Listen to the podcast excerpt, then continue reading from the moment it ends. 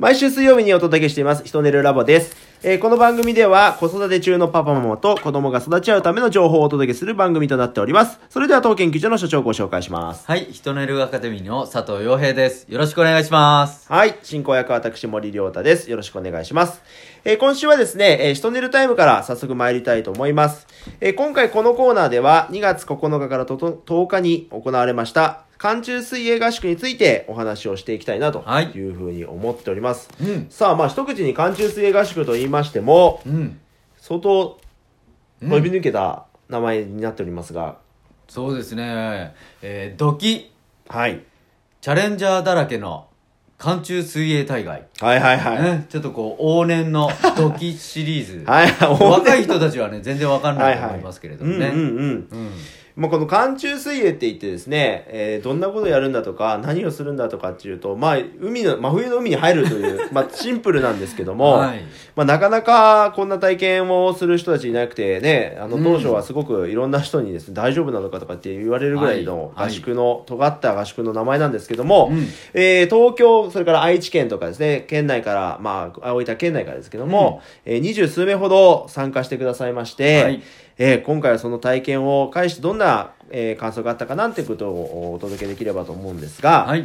いくつか、あーですね、この寒中水泳に際して、まあ、えー始まるにあたってですね、うん。今回主催してくれた子が、あー大学4年生の男の子なんですけれども、えー彼が当時大学2年生、2年前ですね、はいはいはいはい。えーの時に、えー参加してくれてですね、で、その寒中水泳を介して、その後の大学生活がお大きく変わったと。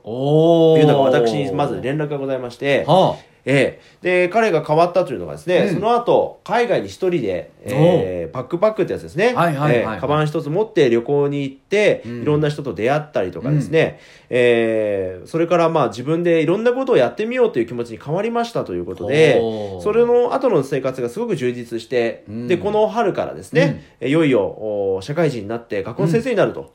いうふうになったと。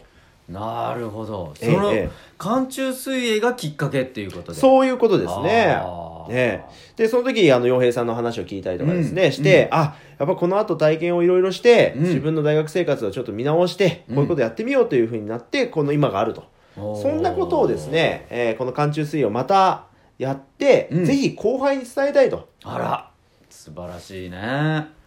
というお話からですね、うんえーぜひじゃあ、あの、やりましょうということで、えー開催されたのが、この寒中水合宿でございます。はい。はい。じゃあ今回ですね、えー参加してくださった方のいくつかアンケートを先にご紹介させていただきます。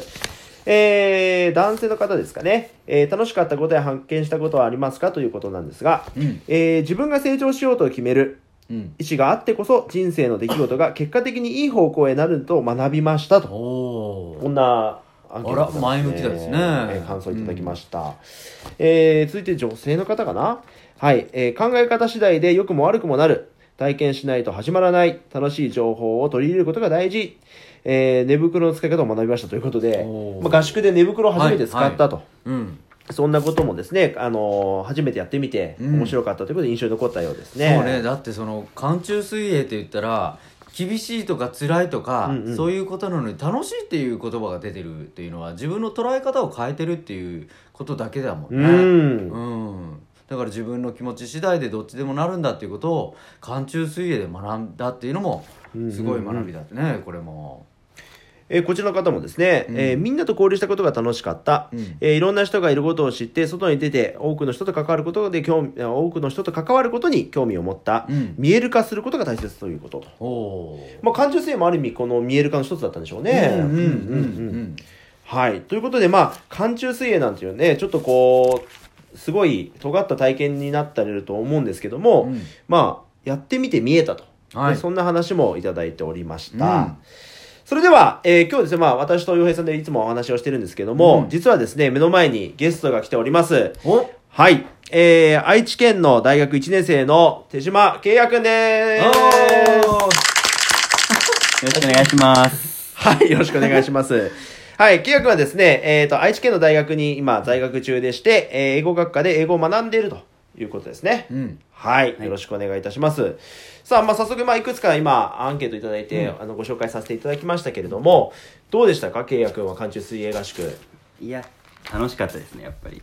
おおほうほうほう。ーんでやっぱ何何ですかね。冷たい。のが一番印象に残ってて、ああでも冷たい冷たすぎて、うん。辛くなるのかなっていう予想だったんですけど、うん。なんかみんな周りの空気が楽しかったんでああ楽しくできました。ううんうんうんうん。真冬に入ったことがある？ないですね。もう夏は？夏は川ならあ海はあるわ。あります。あ夏はねそうやって入るけどこんな真冬だもんね、はい。うん。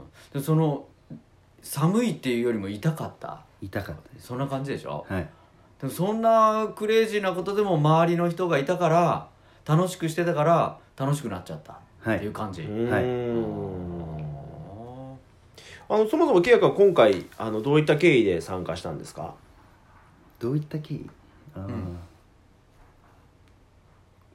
まあ興味本位ですかね。はあはあは。あはあ寒中生で聞いてうん。ちょっとやってみようかな。ワクワクしてきた。ああもともとそういうこう何かチャレンジすることが好き。そうですね。うん。はいでも最近はあんまりチャレンジしてないなって思って。あー。うんうんうんうんうん。え大学生に入ったら、うん。そういうチャレンジする仲間がいたりとかはい。そういうのはあったりするの？そんな環境って。うんあんまりないですけど数人は一緒に。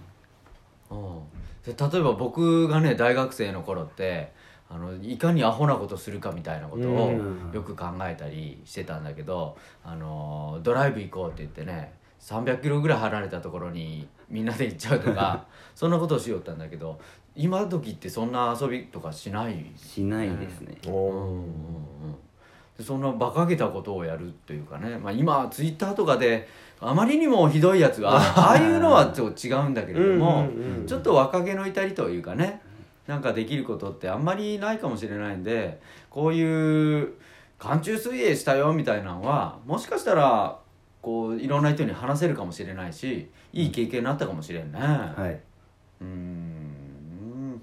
なんか今後その寒中水泳してあのやってみたいなってことなんかひらめいたりとかああった？え？ーうん。いや水泳大会やってみたいけどね。寒中の水泳。おお今回は入っただけだったけど。あはあはあはあなるほどな。いや確かに寒中水泳大会って僕ら言っとるけど、はいはいはいはいあもうだって5分も入れないもんね。痛すぎて。低体温症になっちゃう、ねでそれをちょっとこうもう少しあったかい時にして、うんうんうん。10分ぐらい入れるぐらいで うんうんうんあのサップ使ったりとかね、うんうんちょっとこう10メートル誰が一番早く泳げるかとかね、うん。浅いところとかで、うんそのもう少し遊びの要素を入れるっていうのも面白いかもしれんね。そうですね。ううんんうんうん。いや、あの、実はですね、一昨日ですかね、うん。えっ、と、まあもう今これ収録してるのが3月の8日なので、うん。もうだいぶ経って、まあちょうど1ヶ月後ぐらいに、まだまだ寒い時期なんですけど、うん。あの、ケイヤ君と僕2人でですね、あの、ちょっとこう、お店のお手伝いの一環でですね、まあ、海といいますか、川といいますか、ちょっと清掃活動を2人でしたんですけど、ゴミ拾いをですね。はいはい。はいあのー周りの大人たちはやめなさいってすごい言ったんですよ。もう寒いから、うん。そんな無理せんでいいよって言ってくれたんですけど、ここで契約が、うん。あの寒中水泳をやった経験からですね、うん。いや僕は大丈夫ですと。お！真冬の海に入ってるんで、うん。あのこんなあったかい日に、うん。そんな寒いなんて心配しないでくださいってそこまで言うようになっちゃった。んでお周りの人はねその後も契約がもうたくましくしてる姿を見てああ若いってすごいなっていうふうに言ってたのを見てですね。ああやっぱりそういうふうに変わったのかなとか。でそういうふうに見てもらう人の目っていうのがねなんか逆に僕らはもう大丈夫だっていう気持ちにはなってるけど、うん。一般的に見たら逆にね心配するような時期なんだかなとはうん。思いながらもですね。それぐらいちょっと変わったかもしれないですね。うん。いやこの寒中水泳の狙いというかね、はいはい。あの考えていくと辛い体験とか辛い経験ってできればしたくないんだけど、うん。その経験してる人ほどストレスに強くなるというのがあるんですよ。はいはいはいはというのがそれもう本当に自分自身が辛かったなっていうよりも比べたらまだ今大丈夫だとか比較するものができてきた時に感情とかもねコントロールしやすくなるのがあって、だから若い時にはちょっとこんなアホなことでもあるんだけど体験体からこの痛さとか寒さとかも体験してあの時に比べればまだ俺できるよっていうのを体験してほしいなっていうのもねやっぱ僕らの考えではあったところがあってそれが実際そうやって生きてるっていうのは 本当まさにそうです、ね、素晴らしいですよねね、あの時2月のまだ前半考えれば、で、しかも曇ってる日に寒中水泳だったのでね、今回。なので、あの、一昨日とかすごい快晴の中、まあ、14度ぐらいも気温があるってまだまだ寒いんですけど、うん。でもそのたくましいケイヤ君の姿っていうのは、本当にこういう体験の軸があったからこその発言というかね、行動になったのかもしれないですね。まあこういったですね、まああの夏には無人島合宿もやってますけども、はいまあ冬にはこういう寒中水泳ということで今回やってみましたけれども、うんまあいろんな体験をですね、うんこの青年期に体験してほしいなということで、また今後もねいろんなことができればなというふうに思います。はい。では、ケイヤ君、ありがとうございました。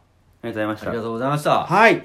では、えーエンディングでございます。この番組に関するご意見に関しましては、えーインターネットの検索で、ヒトネルアカデミーを探していただきまして、LINE アットに登録していただきますと、質問等が送られるようになってますので、ケイヤ君もぜひ送ってみてください。はいはい。では、えーまた次回の方になります。よろしくお願いいたします。ありがとうございましたありがとうございました